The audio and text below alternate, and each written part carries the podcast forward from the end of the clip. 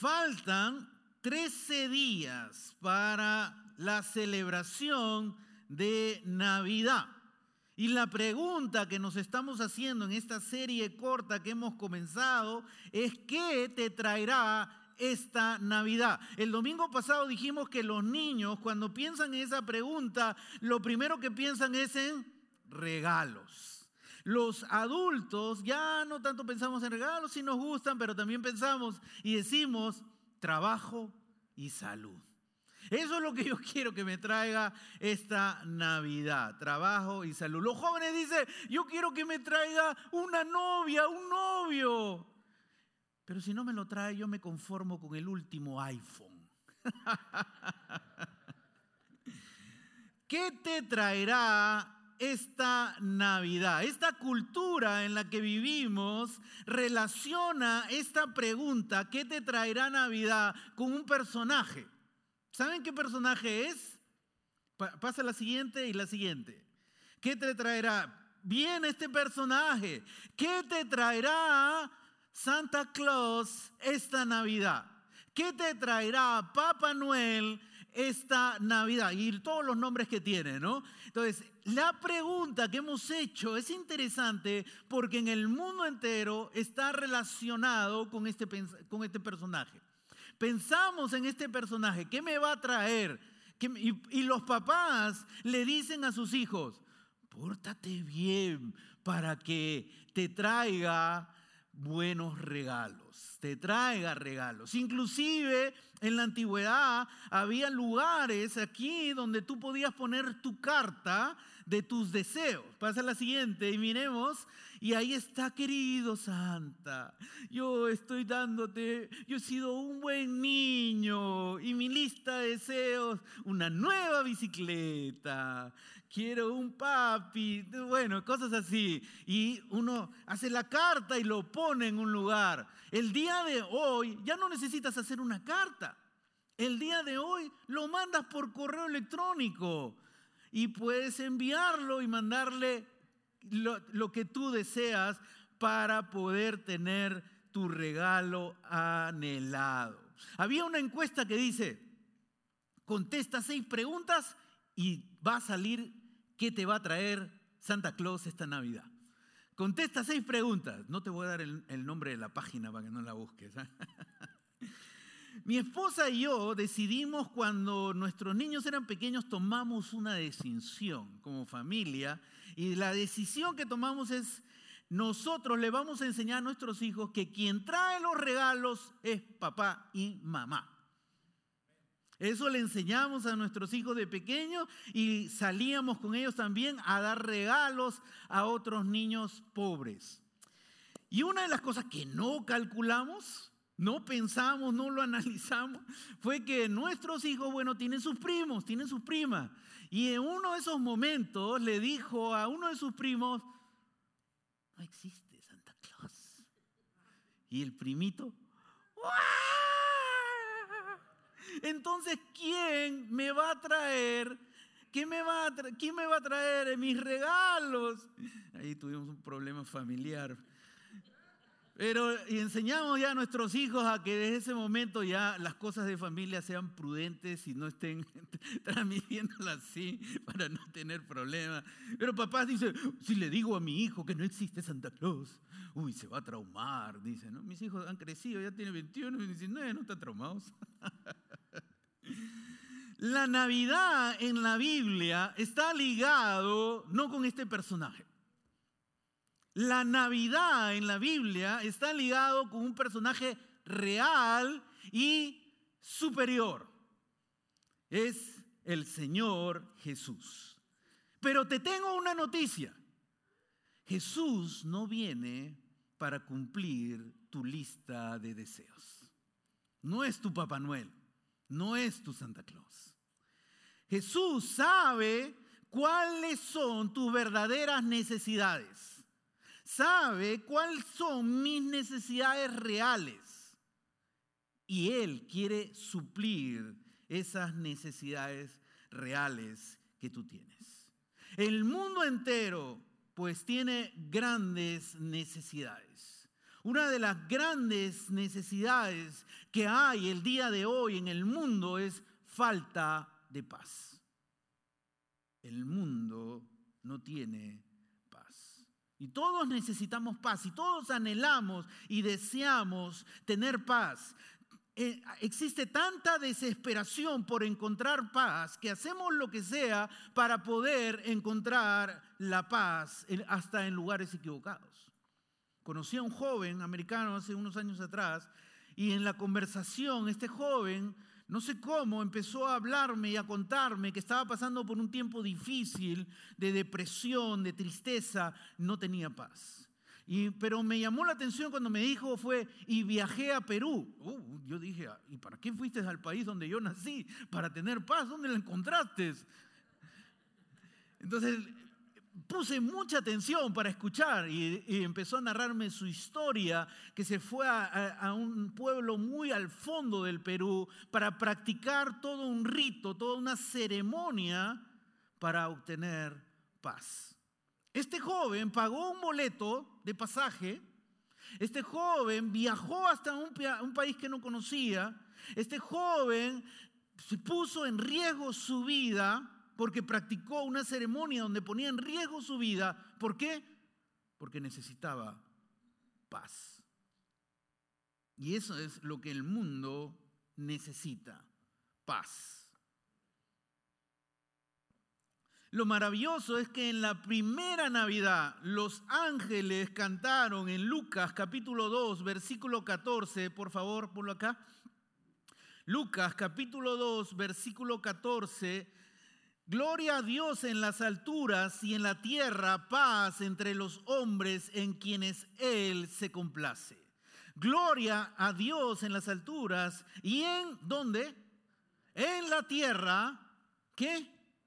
Paz. Vino a traer paz.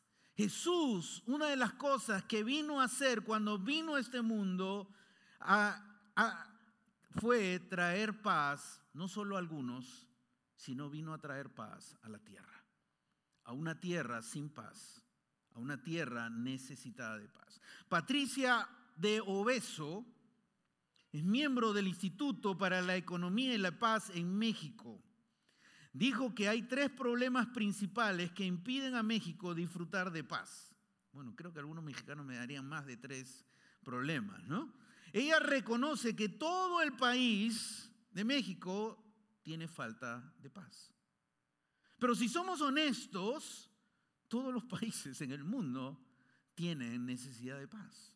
Hay una falta, hay una necesidad grande de, paz. Y Lucas, cuando está describiendo este momento maravilloso, está diciendo que en esta tierra necesitada de paz, pues ha venido Jesús para traer paz a los hombres, a las mujeres, a los matrimonios, a las familias que necesitan paz. Isaías profetizó miles de años antes atrás acerca de la gran necesidad de, de paz que necesita el mundo y quién va a traer esa paz.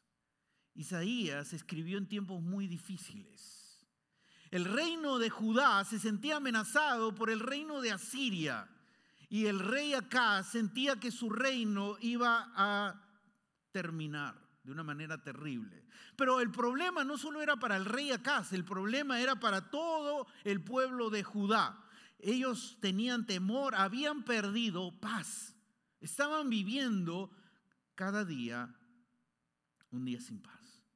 Tiempos difíciles, problemas políticos, problemas de libertad, problemas de dinero, problemas de todo índole empezó a experimentar. Y todo esto nos hace ver todo un pueblo que le faltó paz. Miremos la descripción en Isaías capítulo 9, versículo 4, y dice, Ciertamente tú has quebrado como en la derrota de Madián, y quiero que prestes atención acá, por favor, no, no se distraigan. Dice, el yugo que los oprimía, la barra que pesaba sobre sus hombros y el bastón de mando que los suyugaba. Está describiendo cómo se encuentra un pueblo. Está describiendo cómo se encuentra el pueblo de Judá y utiliza tres palabras claves aquí, yugo, barra y bastón. yugo, barra y bastón. Yugo que los oprime. La palabra oprime significa una carga muy pesada. Barra que pesaba, nuevamente, está enfatizando la carga que ellos tenían ahora en su vida. Y el bastón que los subyugaba, estaban dominados, controlados. Esta es la descripción que Isaías está haciendo de una nación que vivió alegre, de una nación que experimentó cosas hermosas, pero ahora se encontraba así, con yugo, con barra y con bastón. La palabra yugo quizá para nosotros no lo entenderíamos rápidamente. La palabra yugo ellos la entendieron porque era, es una herramienta que se pone entre dos bueyes, en las cabezas de los bueyes para unirlos y poder así trabajar. De esa manera ellos están atados para hacer un trabajo pesado y poder lograr con eficacia. Y ese es el yugo que ellos llevan. Pero luego se utiliza la palabra vara y era un, algo largo que podía ser de metal o de madera con el que tú podías hincar al animal para que avance. Cuando no quieren avanzar, agarrabas eso y ¡pum! Y entonces avanzaba, ¿no? Y utilizaban ese instrumento. ¿Cómo se sentían esos animalitos? Pues una situación de control total para lograr el trabajo que ellos quieren hacer. Y así está describiendo Isaías a cómo se encuentra todo un pueblo.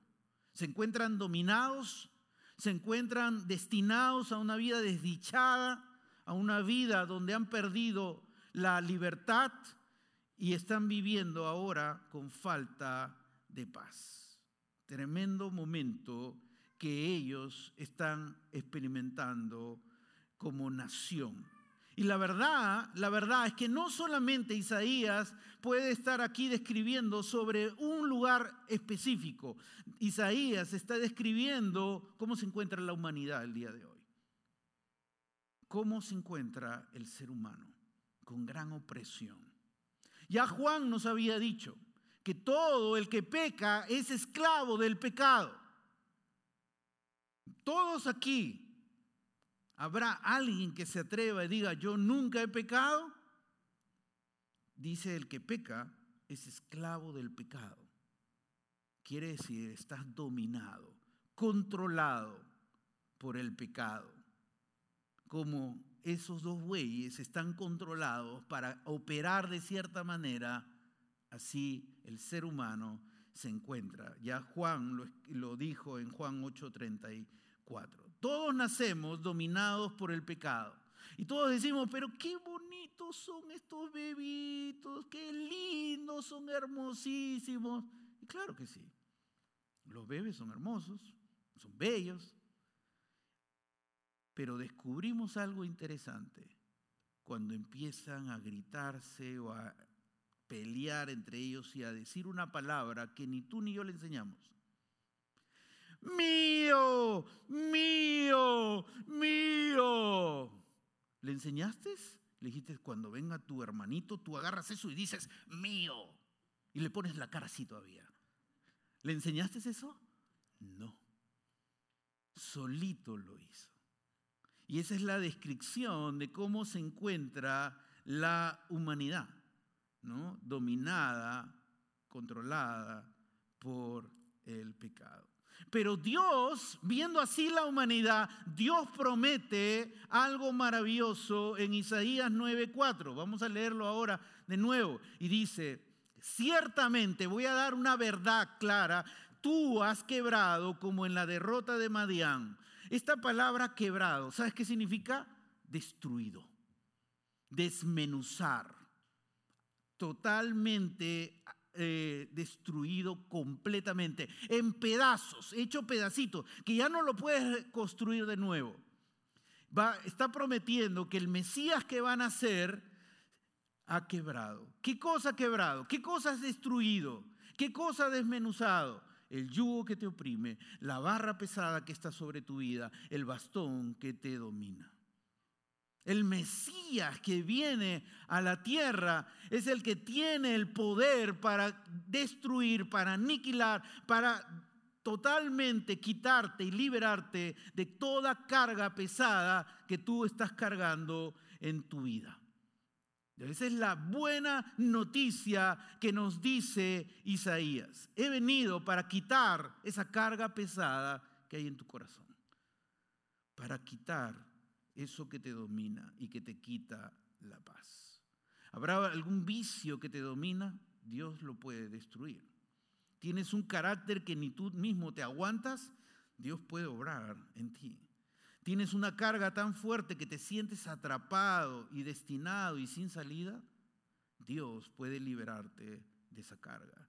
Juan capítulo 8, versículo 36 dice,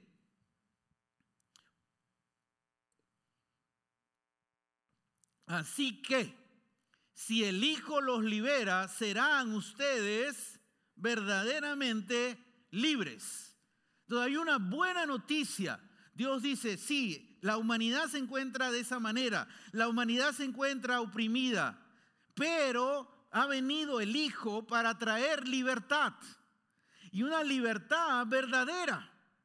Una, una, libertad donde realmente vas a poder disfrutar de una vida libre de toda carga que antes estaba controlando o te estaba atormentando tu vida. El Mesías ha venido a traer libertad. ¿Qué ha venido a traerte el Mesías? No tu lista, acá está Dios mi lista de Navidad. He venido a traerte algo más grande, algo que trabaja con tu corazón, a traer libertad a tu vida y hoy tú puedes pararte y decir, yo soy libre. Soy libre del pecado, soy libre del poder de Satanás. Y cuando Él quiera decirte, tú todavía me perteneces, tú dile, el Mesías ha venido a traerme libertad, soy libre. Ese es el mensaje de, de esta Navidad. Isaías va a decir a toda la gente de Judá, algo maravilloso. Mira Isaías capítulo 9, versículo 6. Isaías 9, versículo 6. Porque nos ha nacido un niño, se nos ha concedido un hijo, la soberanía reposará sobre sus hombros y se harán estos nombres. Consejero admirable, lo vimos el domingo pasado, Dios fuerte, Padre eterno, príncipe de paz. Príncipe de paz. Isaías habla que la paz se encuentra en una persona. La paz se encuentra en la persona del Mesías. Ese es el carácter de la persona de Jesús, es príncipe de paz. Y como dice la palabra príncipe, habla de alguien que tiene autoridad. Alguien que puede darte verdaderamente paz porque tiene la autoridad para hacerlo. Paz es la palabra en hebreo chalón, con la que se saludan los judíos y se dice chalón. Y es deseando el bien al otro. No es solamente la ausencia de problemas, sino es deseando. La palabra chalón es más rico, habla del bienestar total, de una tranquilidad plena que deseo que tú disfrutes y solo Dios puede dártelo. Esa es la palabra chalón que se encuentra aquí cuando se utiliza príncipe de paz. Y aquí Isaías está profetizando que va a venir alguien que va a traer el chalón al mundo que necesita paz. Esa paz verdadera, esa paz profunda. Van a ser un niño que va a traer la paz que tanto este mundo necesita. Juan 14, 27 dice, la paz les dejo, mi paz les doy, yo no se la doy a ustedes como la da el mundo. No se angustien ni se acobarden. Y es interesante lo que está diciendo Juan aquí cuando está hablando Jesús acerca de la paz que le ofrece. Porque habla que sí es verdad, esta cultura ofrece un tipo de paz. Por eso dice, yo no se la doy a ustedes como la da el mundo. Hay un tipo de paz como este joven que viajó a un lugar, llegó a ese lugar, hizo su ceremonia y dijo, ¿Y ya tienes paz? Sí, ya tengo paz. Pero esa paz que él tuvo es la que el mundo le da. Viene y se va. Y mucha gente para obtener paz busca en diversas formas y en diversos lugares para tener esa paz que tanto necesito. Pero esa paz es del mundo, de la cultura de este mundo. Yo no les doy, dice Jesús, esa paz. Yo no les doy la paz que es temporal, la paz que es ficticia. Él nos da su paz. ¿Te das cuenta? Él dice, la paz les dejo, mi paz, mi presencia. Cuando llegue a tu vida mi presencia, tú vas a experimentar paz. No lo vas a encontrar en las vacaciones soñadas. Ay, ya estoy en las vacaciones soñadas para tener paz. Termina tus vacaciones soñadas y de nuevo necesitas otras vacaciones soñadas y otras cosas para tener paz. Muy bien. Jesús dice, mi paz, mi presencia. La paz no es ausencia de problemas. La paz es tener la presencia de Dios en nuestra vida. Te lo repito, la paz no es ausencia de problemas. La paz es tener la presencia de Dios en nuestra vida. Mi paz, mi presencia, te dejo. Esa es la clave para experimentar la paz verdadera. Solo la vas a encontrar en el príncipe de paz, solo lo vas a encontrar en Jesús, esa paz que tanto anhelas tener dentro de tu corazón. Pablo dice algo interesante en Romanos 5.1, la primera paz que el hombre necesita, dice, tenemos paz con quién? Necesita el hombre paz con Dios. Y esa es la primera paz. Antes que tú tengas paz interna, tú necesitas hacer la paz con Dios.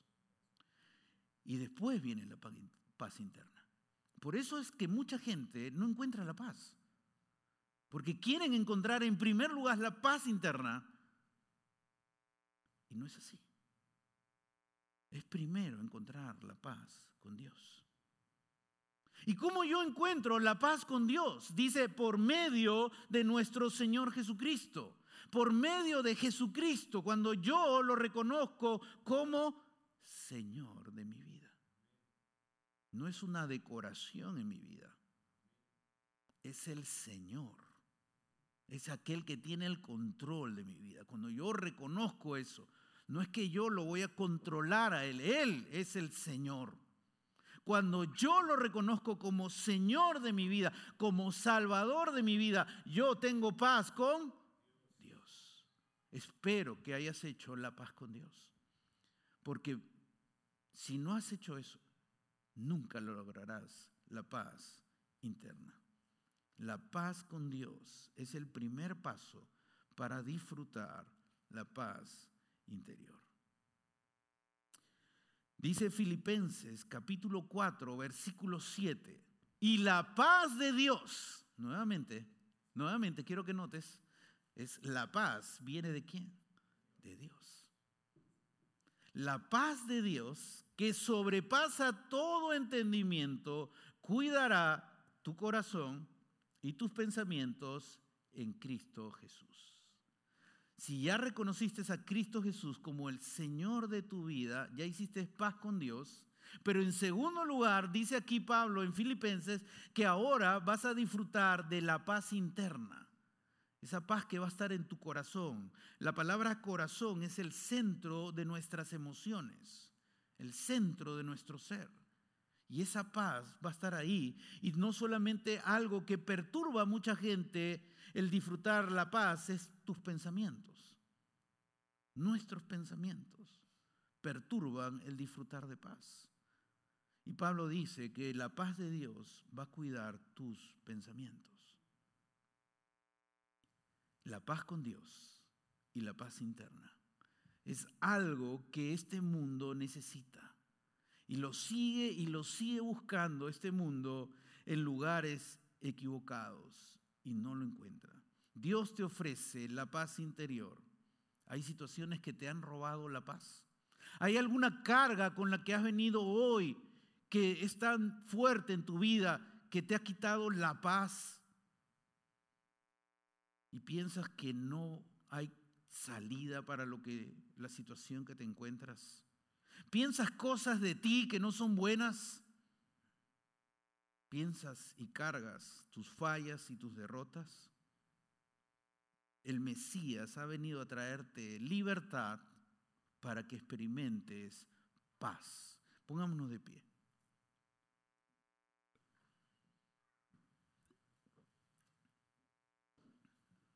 David, ¿nos ayudas? Ahí en el lugar que te encuentras, cierra los ojos. Yo no te puedo dar paz. Yo no puedo. Yo soy tu pastor, pero yo no soy el príncipe de paz. Soy el mensajero del príncipe de paz. Y hoy te presento al príncipe de paz. No sé cuál es la carga con la que has venido hoy. No sé qué es lo que estás experimentando en tu vida. ¿Qué te perturba? ¿Qué te angustia? ¿Qué te ha robado esa paz? Pero ahí en el lugar que estás, inclina tu rostro y busca a Dios en este momento. Quiero hacerte recordar que la paz de Dios no es la ausencia de problemas. La paz es la presencia de Dios en medio de tus problemas. Invita a Dios a tu vida. Si nunca has reconocido a Jesús como Señor y Salvador de tu vida, invítalo hoy. Ahí en el lugar que estás, no necesitas hacer algo en público aquí adelante, ahí en el lugar que estás parado. Pídele a Jesús que venga a tu vida. Pídele a Jesús que perdone tus pecados y pídele que sea el Señor de tu vida hoy. Haz la paz con Dios hoy. Sal de aquí haciendo la paz con Dios. Pero si aquí hay ya muchos que han hecho la paz con Dios, pero están experimentando luchas en su vida, hay alguna circunstancia, hay algo en tu vida que te ha quitado la paz. Hoy quiero recordarte que el príncipe de paz ha venido al mundo. Él es el príncipe de paz. Ahí en el lugar que estás, recuerda que Él es quien va a cuidar tus pensamientos y tu corazón. Entrega tu carga a Él. No la sigas llevando. No la sigas cargando. Hoy, dile Dios, te entrego esta carga que me está quitando la paz. Hoy te la traigo a ti, Dios, porque quiero estar en tu presencia, porque en tu presencia tengo paz. Lleva esa carga a la presencia de Dios en este momento.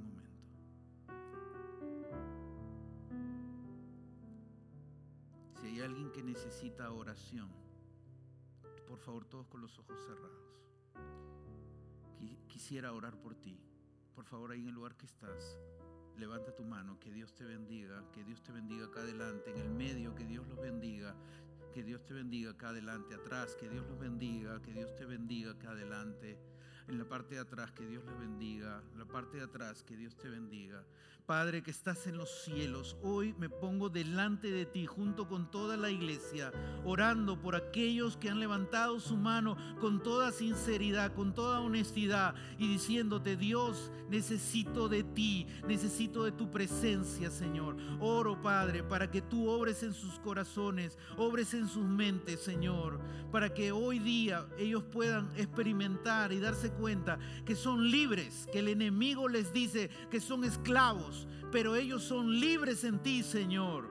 Obra en sus mentes, obra en sus corazones, que esa carga pesada la traigan a ti hoy y confiesen que tú eres el Dios que los libras de todo aquello que los angustia.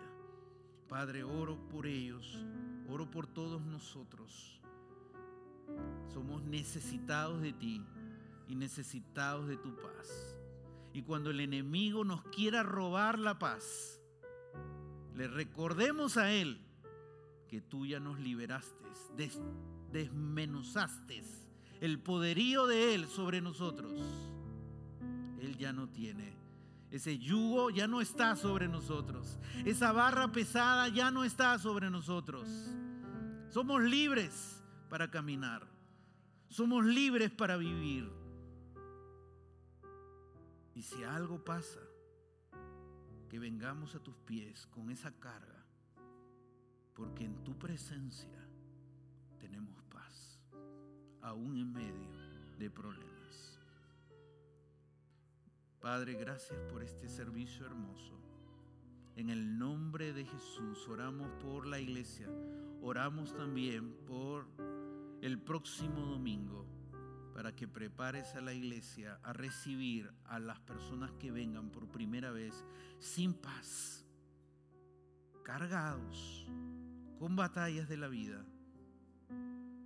Reciban nuestra sonrisa, nuestro abrazo nuestra bienvenida. Prepáranos, Señor, para llevar este mensaje importante de paz al mundo entero. En el nombre de Jesús. Amén y amén y amén.